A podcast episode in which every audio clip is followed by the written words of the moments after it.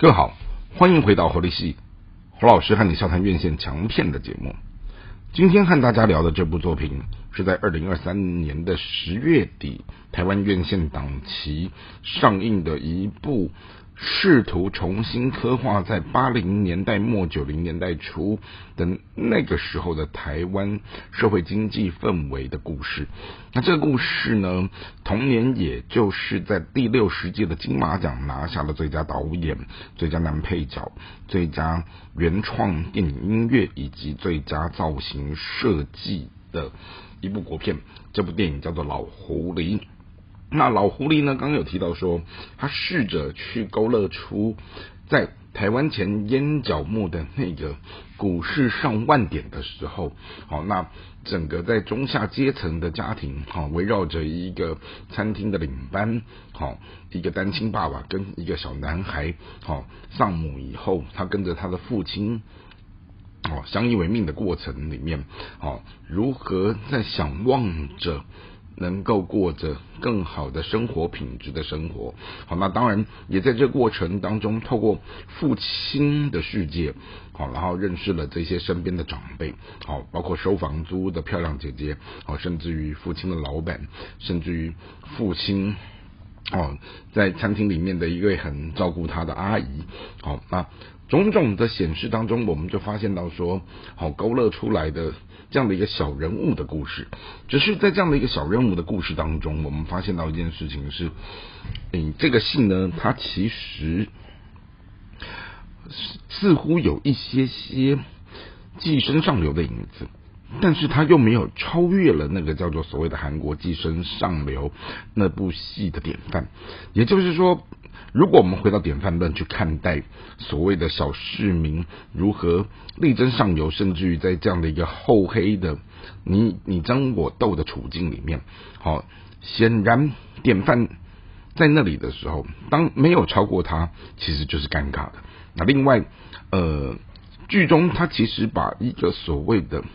主角压在一个小男孩的身上的时候，如果说这个小男孩他把整出戏撑起来了，就像以前美国的几个很厉害的童星，好海利乔奥斯蒙啊，他们这种天生戏精儿童，他们能够把整个戏撑起来，就能够让这个戏很到位、很到点。可惜，我觉得白润英这个小男孩。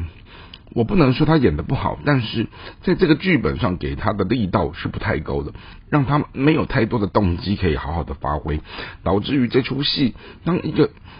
童年的童星挂帅，然后他的整个戏剧张力的戏剧动机显得不是那么足够的时候，我们就会发现到说，啊，这个戏其实就有点可惜掉了。但是这出戏有一个很棒的地方是，他的男配角，也就是。演这个大老板的这个陈木易，好，这个谢老板，他把那一种沧桑、那种厚黑、那一种无奈、那一种人前一套，人后是一个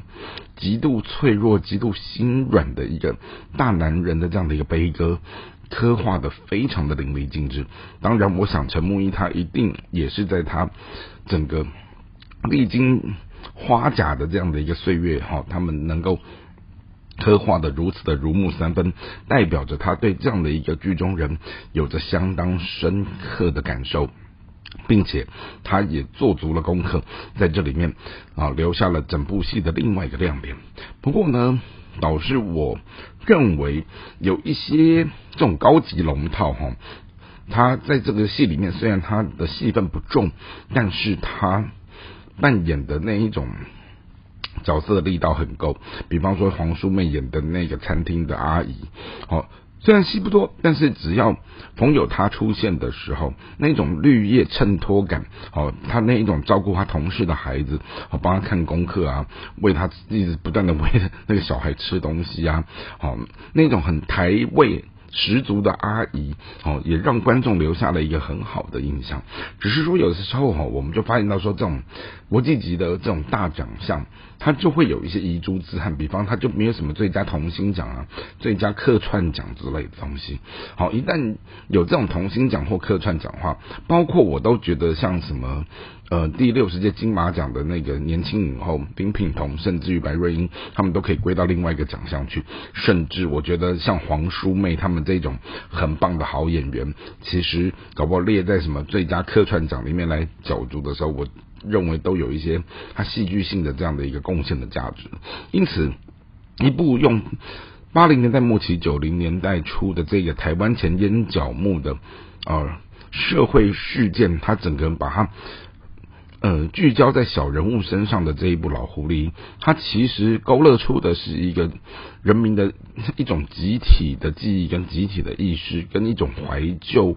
的思维啊，那当然，我们只能说，在那个刻画的过程当中，它不可能百分百的淋漓尽致。但是，啊，我们看出了导演肖亚全的用心，以及看到了整个剧组当中，哦，我们也从这一部戏看到了呃。团队在金马奖当中得到的一些很好的被肯定的表现，因此在今天的节目当中和大家郑重介绍《老狐狸》这部电影，也希望今天的介绍各位会喜欢。我们下次再会。